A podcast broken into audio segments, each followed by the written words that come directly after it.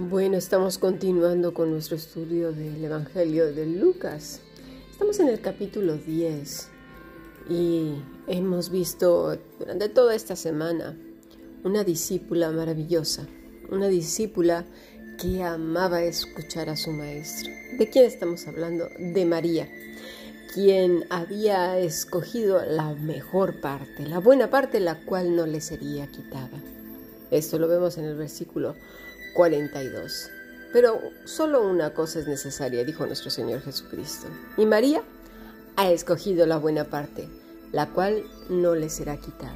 No sé si te ha pasado, pero cuando alguien se integra dentro de los grupos cristianos, de cualquier denominación, eh, a mí no me gusta hablar de denominaciones porque pues, en la escritura no se habla de ninguna, simplemente es Cristo y ya está. Pero como a todo mundo le encanta hacer partidos, pues eh, yo quiero hablar solamente de la escritura. Bueno, pero cuando te integras a uno de esos grupos, eh, te dicen tienes que tomar un curso de discipulado. Y ya de ahí, a partir de ese curso de discipulado, luego vienen más cursos y más cursos que ya el de discipulado viene quedando, pues eso, muy atrás. Para luego venir esos supuestamente cursos con chicha, bien ahí gordos de contenido y después pues ya ni te digo, ya te vas a la luna y después llegas a Saturno, a Plutón y a las, todas las galaxias, te vas por allá porque ya los cursos, bueno, es que son impresionantes. Sin embargo, lo que dice la escritura es completamente diferente a todo lo que se enseña dentro de los grupos llamados cristianos, en donde el discipulado queda como uno de los primeros y más básicos y que, bueno, prácticamente es para parvulitos y la gente lo toma con mucha flojera. Es decir, uff, tengo que tomar el de discipulado. Sí, tienes que tomar el discipulado. Y es así como pues, el curso menos querido, menos amado, menos valorado. Porque claro, es, es para principiantes, hombre. Pero bueno, hay que demostrar, ¿no? Que, que lo vamos a tomar y, y bueno, hay gente que dice, no, ya del discipulado, pues yo ya ni me acuerdo. Como tengo 800 mil años en el cristianismo multiplicados por 9 millones, pues ya no me acuerdo. Pero bueno, ahora yo ya estoy comiendo carne.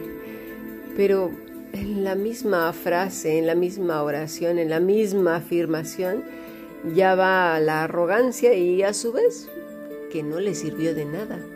Pero por otra parte, el Señor siempre, siempre, siempre llamó a sus discípulos pues discípulos, ¿por qué? Pues porque eran discípulos y porque siempre serían discípulos y tomarían discipulado al lado de su maestro porque siempre serían discípulos.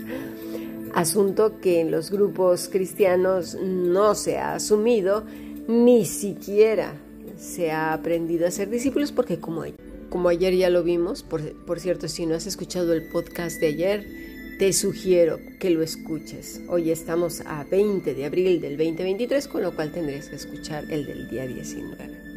Bueno, pues es así entonces que el discípulo es alguien que no solamente va y calienta el asiento, no, ni tampoco que solamente escucha, no, que, que solamente pone atención y se sabe muchas este, respuestas de memoria y bueno, y hace unos resúmenes buenísimos, no, tampoco. Implica muchísimas cosas más que esas. El corazón, el alma, el espíritu, todo el ser. Implica un compromiso, obediencia, adoración, amor. Son muchas cosas, muchas más cosas. Veamos qué nos dice el Salmo 119, versículo 33. Enséñame, oh Señor, el camino de tus estatutos y los guardaré hasta el fin. Esta mañana estuvimos estudiando parte de este salmo porque es el corazón precisamente de un discípulo, el que desea ser enseñado por el Señor. Esta palabra de, de, enséñame y los guardaré muestra el deseo profundo de seguir cada paso que el Maestro da. Implica preservar aquello que ha sido enseñado, retenerlo con todo el corazón, pero no para enterrarlo, ¿eh? No, sino para obedecer. Ese es el discípulo que no solo escucha y toma apuntes, es uno que reconoce su ignorancia, es uno que reconoce quizás pueda saber muchas cosas de la tierra, quizás pueda saber muchos versículos, quizás pueda haber estudiado 10 mil, 100 mil millones de cursos en tres días. Da igual, ese no es el corazón del discípulo. Dice, lo guardaré hasta el fin, con gran esmero. No está hablando solamente de colgar títulos en la pared ahí en, que se vea cuando entres que no hay un espacio ni para recargarte porque está lleno de títulos, porque así somos los hombres, ¿verdad? De arrogantes. Dame ese entendimiento, Señor, esa capacidad para separar mentalmente. Eh, como lo vimos esta mañana, no es algo que entendamos en castellano porque implica el discernimiento, implica eh, separar lo que es la letra y, ver más allá, que el mismo Señor nos abra nuestros ojos del entendimiento. Porque mira, para leer la Biblia la han leído grandes pensadores, científicos, arqueólogos, eh, matemáticos, físicos, cualquier pensador, y ponle el IQ que quieras. Pero lo que ven es lo que muchos ven. Ah, sí, mira aquí dice esto, sí, ya lo hemos contrastado y, sí, efectivamente está en la historia, sí, bueno, pueden dar el sí a todas las cosas y reconocerlo con su cabeza y con el corazón. Pero el discípulo no es ese. El discípulo ve más allá de la letra porque está conectado con Cristo, porque ha nacido de nuevo, porque tiene una nueva naturaleza que entiende el espíritu de la letra. Entiende lo que el Señor quiere decir en su palabra. Porque hay amor, gozo, paz, paciencia, benignidad, bondad, fe, templanza, mansedumbre, bondad. ¿sí? Todas esas cosas en el lector, en el, en el discípulo. Y entonces armoniza todo lo que lee en la escritura, sabe cómo hacerlo. A muchos les costará, por supuesto, porque pues obviamente cuando uno nace no, no, no corre, va paso a paso, pero va buscando como ese siervo que, que, brama por las corrientes de agua, sediento del Señor. Así está eh, eh, el, salmista aquí, no puedo más, necesito de ti, enséñame Señor. Dame entendimiento y lo guardaré, y guardaré tu ley y la cumpliré de todo corazón. La palabra para corazón es quiere decir corazón sí, pero que implica todo el ser, ampliamente todos los sentimientos del ser humano, incluyendo la voluntad, incluyendo el entendimiento, que es el meollo del asunto, amorosamente. Me aplicaré en ello, pondré toda mi atención con mucho cuidado. Eres mi deseo y mi entendimiento. Me esforzaré y seré gozoso. Pondré mi pensamiento y, sé que seré sabio al entenderlos y al ponerlos en cada lugar donde deba de ir. Mira, es como las palabras, ¿no? Hay veces que la gente quiere sonar muy rimbombante y pone palabras donde no van. Pero claro, como la acaba de aprender, cree que se puede aplicar a cualquier oración. Voy a poner un ejemplo. El tintero. Tengo esto en el tintero. Bueno, se utiliza para cuestiones que uno tiene que escribir. Por ejemplo, ay, tengo que hacer una carta y me gustaría también escribir un, resumen y una pequeña fábula que tengo pensada, me estoy inspirada o un poema. Todas estas cosas las tengo en el tintero. Bien dicho. Pero luego hay gente que sin saber cómo se aplica, dice, pues mira, tengo que este, preparar un estofado y luego tengo que ir a ver una película y quiero ir al teatro también y me compraré pues un helado. Todas estas cosas las tengo en el tintero, mal dicho. Pero como la, la frase suena bonito, pues la han aplicado ahí. El que es sabio, el que ha escuchado bien al Señor cuando le enseña, Aquel que está sediento y va aprendiendo cada cosa, la aplica en el correcto lugar. Y es que mira, para vivir se requiere talento y vivir como Cristo se necesita Cristo, es imprescindible. Dice pues el siguiente versículo, guíame por la senda de tus mandamientos, porque en ella tengo mi voluntad. ¿Qué es esto? Repetimos a veces sin saber qué es lo que nos está queriendo decir la escritura. ¿Qué es eso de guíame por la senda de tus mandamientos? Pues a lo mejor esto lo tenemos un, poco claro, ¿no? Guíame por el camino donde van tus mandamientos, quizás, pero luego es porque en ella tengo mi voluntad. Bueno, en el hebreo dice darak, es decir, eh, hazme andar o dirígeme, encamíname, como si yo fuera una flecha y tú el flechero. Hazme marchar, lánzame, déjame seguir como si estuviera yo, eh, estuvieras tú tensando el arco y yo fuera la flecha. Eso es lo que le está diciendo, guíame. Y el único que puede hacer eso es el Señor. ¿Y cómo? Pues porque vivimos apegados a Él.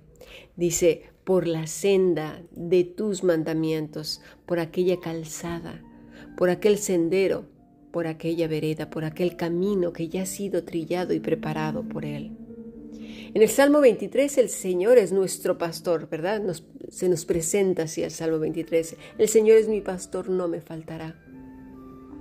Por lugares de delicados pastos me guiará y vemos una serie de caminos por donde Él nos guía. Eso es lo que está diciendo el salmista.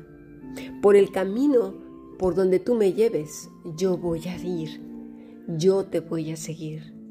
Lánzame como una flecha, el camino que sea, pero es tu camino y tu pensamiento.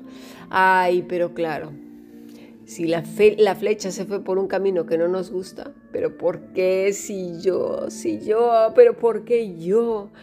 Pero si yo oré, pero si yo dije, pero si yo fui y ayudé, pero si yo me levantaba en la mañana, pero si yo esto, pero si yo aquello. Pues no que somos la flecha. No se trata de lo que has hecho. Una flecha va donde el flechero la ha dirigido. Es ahí cuando trabajamos armoniosamente con el Todopoderoso. El problema es que se nos ha enseñado en esos cursos ¿verdad?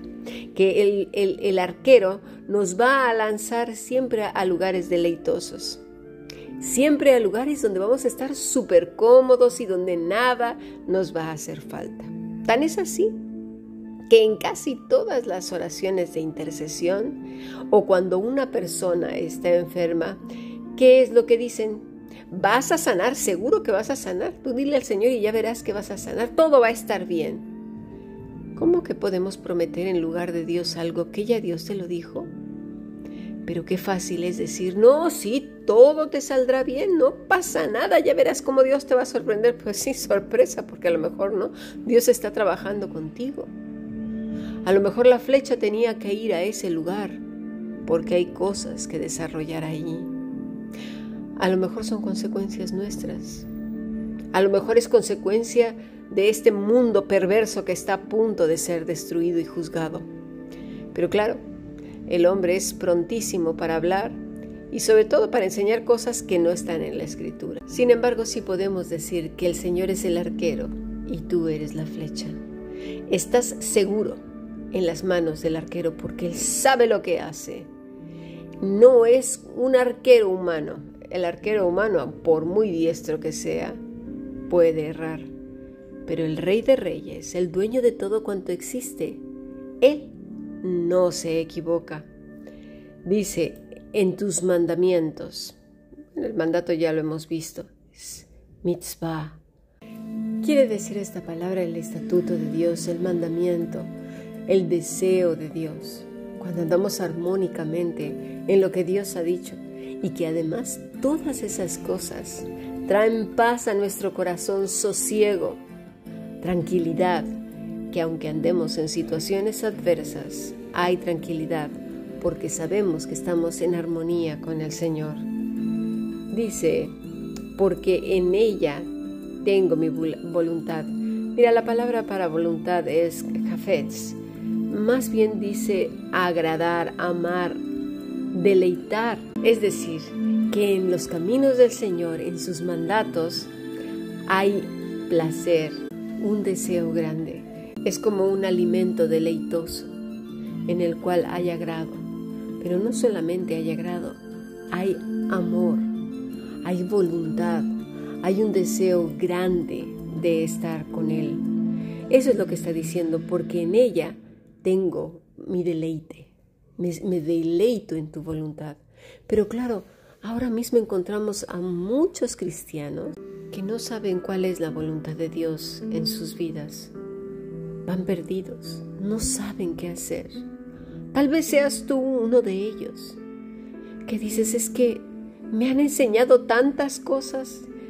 Llevo, no sé, llevo 560 años en el cristianismo, pero da la casualidad de que a la fecha no sé hacia dónde ir ni qué decisiones tomar. No sé qué hacer, voy perdido, voy perdida. Y, me siento a veces culpable por ello, porque cuando me atrevo a preguntar me dicen, ¿cómo es posible? Con tanto tiempo que llevas todavía no sabes cuando el mismo que se está asustando tampoco lo sabe. Pero claro, le encanta ridiculizar y hacer sentir menos a los demás. ¿Sabes una cosa? Ese tipo de actitudes arrogantes ni siquiera debería de estar en los que, grupos que se llaman cristianos, pero lamentablemente ahí está la cizaña, bien metida dentro de todos esos grupos y hoy en día es abundante y mucho más que los verdaderos creyentes. Con lo cual, si tú te estás encontrando en esa situación, ¿cuál es la voluntad de Dios? Mira, la voluntad de Dios se encuentre en todas aquellas decisiones que armonizan con el carácter cristiano que encuentras en Mateo 5, en el Sermón del Monte, y con el fruto, Gálatas 5:23. Necesitamos pedir a Dios que nuestro corazón se incline, se rinda hacia el Señor. Eso cuesta mucho trabajo. La palabra es natá, es como adherirse, acostarse, bajar, rendirse. Un corazón que no se rinde es aquel que todavía tiene sus recursos. ¿Cuáles son esos recursos? Pues los recursos religiosos. Es todavía buscar el propio camino. Bueno, voy a levantarme a tal hora y entonces voy a hacer el ayuno y voy a hacer esto y voy a hacer aquello, como si del Dios Tlaloc se tratara. No, no se trata de eso. Cuando una persona está realmente humillada, contrita, está arrepentida, hace todas estas cosas, pero no para torcerle la mano a Dios, no para eh, agradar al Dios como en la antigüedad, ¿no? Al Dios de la lluvia, a Tlaloc y a todos esos. No, no. Eso es que no hemos entendido todavía las escrituras. Inclina mi corazón a tus testimonios y no a la avaricia. Y es que esta palabra de avaricia es betzá, que quiere decir aprovecharme, a la codicia, a ganancias injustas, pero también a sacar provecho. Mira, no necesariamente se trata de, quitarle el dinero a las personas.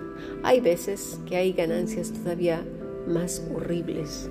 Sí, eh, dejar a la gente sin su dinero es horroroso, sí, pero ¿qué tal de todas esas personas que son abusadas continuamente por personas que cargan y cargan y cargan de cargas pesadas que ni siquiera ellos pueden llevar, que provienen de su contexto cultural, de su contexto religioso, lo revuelven y lo meten con la escritura y además se llaman a sí mismos los ungidos, puestos por Dios y que además, imagínate, se creen que tiene la autoridad para quitarle a alguien la salvación, no me lo puedo creer. ¿Cómo puede ser posible? ¿Quién les otorgó ese derecho? ¿Cómo es posible que hayan torcido de esa manera tan horrible la escritura? El único que tiene potestad de dar vida eterna es el Señor. Y Él, y solo Él, y por voluntad de Dios, somos hijos de Dios por medio de Cristo. pero los que somos de Él, que nos hemos arrepentido, que le amamos con todo nuestro corazón, nuestra alma, mente y fuerzas, esos nadie nos podrá quitar de su mano. Nadie podrá decirle al Señor, hey tú, mira, yo aquí te digo a ti que ese no.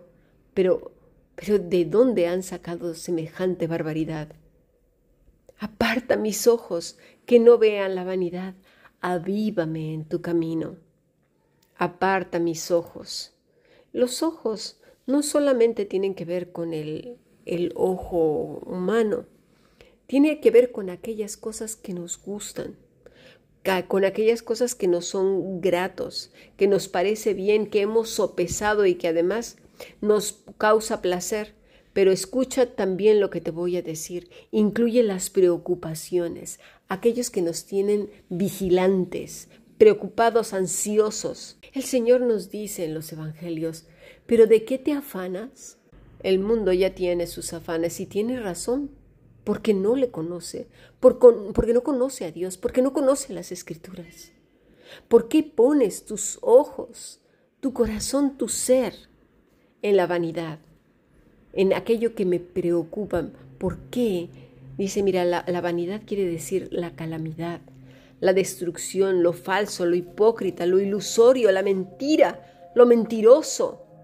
Sí, ¿Cuántas personas viven continuamente anticipándose al mañana en una serie de fantasías? Y yo no digo de prevenir cosas, ¿eh? No, no, no, no, no, no me refiero a prevenir. Me refiero a la ansiedad que es anticiparse a de una manera negativa, de una manera tal que no tiene paz. ¿Y si pasa esto? ay, pero va a pasar aquello, ay, mejor que no vaya, ay, que no sé qué, y todo es, ay, ay, ay, y se la viven sin hacer nada y desanimando a otros y desalentando corazones. No, es que, claro, eso cuesta mucho trabajo, no es que eso no se puede, bueno, tú sabes que eso es muy difícil, oye, pero hay que intentarlo, no, no, no, pero es que, ay, tú no sabes, eso es muy complicado, esa negatividad que destruye tanto. Esas maneras de ser que lo único que hacen es destruir el ánimo, el aliento, la vida, el entusiasmo y la ilusión, la esperanza de otra persona. Aparta mis ojos, que no vean eso, que no nos centremos en esas cosas. Por eso enseguida dice, avívame en tu camino. La palabra es vivifícame, ¿sí? Eh, eh, críame, guárdame, infúndeme, manténme allí, en esa llama que nunca se apaga. Reanímame, resucítame, sáname si estoy enferma, enfermo, dame vida. Presérvame, Señor. Jaya, eso es lo que dice este, esta palabra. En tu camino, Señor, en tu carretera, en tu calzada. ¿En cuál? en la calzada del discípulo. Siempre seremos discípulos, siempre. ¿Quién puede decir al Señor, ya no me enseñe, Señor, porque yo ya lo sé todo? Ay, qué arrogantes que solemos ser, de verdad. Eso lo hacen, pues sí, institutos, eh, universidades, sí, cuando acabas, pues te titulas y todo, pero en, en el reino de los cielos, eso no existe. No, no, no, sigue el mismo sistema educativo de aquí de la tierra. No, el discipulado siempre será el discipulado porque siempre somos discípulos, estamos aprendiendo del rey. Y no podemos decir, oye rey, que yo ya sé más que tú, ¿eh? Te gano. Pues eso no. Confirma tu palabra a tu siervo que te teme. Confirma tu palabra, Señor. La palabra es afírmala ordénala, establecela, que esté completamente firme en mi corazón. Esa, tus dichos, Padre, tu palabra, tu mandato, tu razón, tus razonamientos, eso es lo que está diciendo, es conectarse con el Todopoderoso, saber lo que desea. ¿Qué es lo que desea? Pues lo que ya hemos hablado. Dice, a tu siervo que te teme, a tu siervo que te teme. Soy tuyo, Señor. soy tuyo y reflejo que soy tuyo, que soy tuya, en todas las cosas donde se desarrolla mi vida, mi existencia. Yo te temo, Señor. Esta palabra es reverenciar, pero te voy a decir una cosa, también es temor. Pero aquí mucha gente ha dicho, bueno, solamente es, un temor reverente, pero no es temor de ninguna especie como si se le temiera a, a los hombres o eso. Bueno, te voy a decir una cosa, vamos a entenderlo. Tú, en algún momento de tu vida, o a lo mejor ahora, le temes a las personas, según qué personas. A lo mejor a la policía, a lo mejor a tus padres, a lo mejor a tu jefe, a lo mejor un compañero de trabajo que es muy agresivo, un vecino, una vecina, a lo mejor a tu esposo, a lo mejor a tu esposa, a lo mejor y con mucha vergüenza a los hijos que no supimos criar, a lo mejor a una institución a lo mejor a todas esas cosas juntas, a lo mejor a salir a la calle, a lo mejor a un perro, a lo mejor a los mosquitos, a los leones, a los tigres, bueno, y menos mal, ¿eh? porque si no nos dan una tarascada de aquellas, pero bueno, el temor, el temor en un principio era a Dios, un temor reverente, un temor del Todopoderoso, imagínate. Pero gracias a nuestro terrible pecado, ese temor pasó de ser a Dios a los hombres y completamente distorsionado. Pero esos hombres y esas personas, esas instituciones, esos animales, todo es de Dios.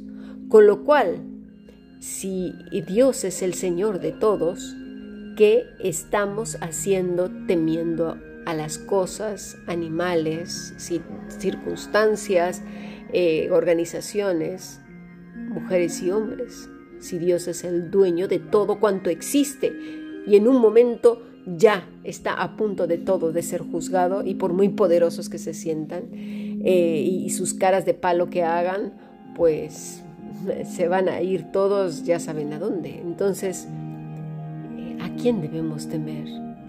Al Rey de Reyes, con toda la reverencia y temor, sí, él es el Rey, el Señor de señores.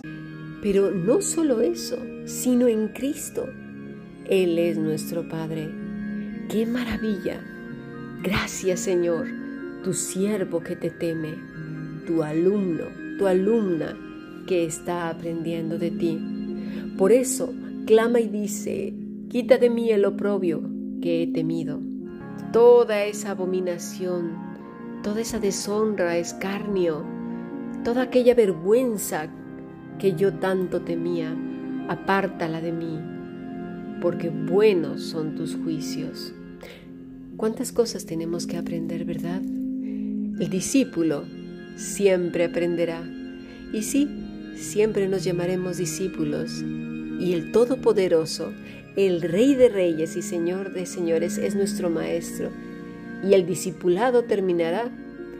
Pues si quieres te lo digo ahora, nunca, porque el discípulo no es más que su maestro.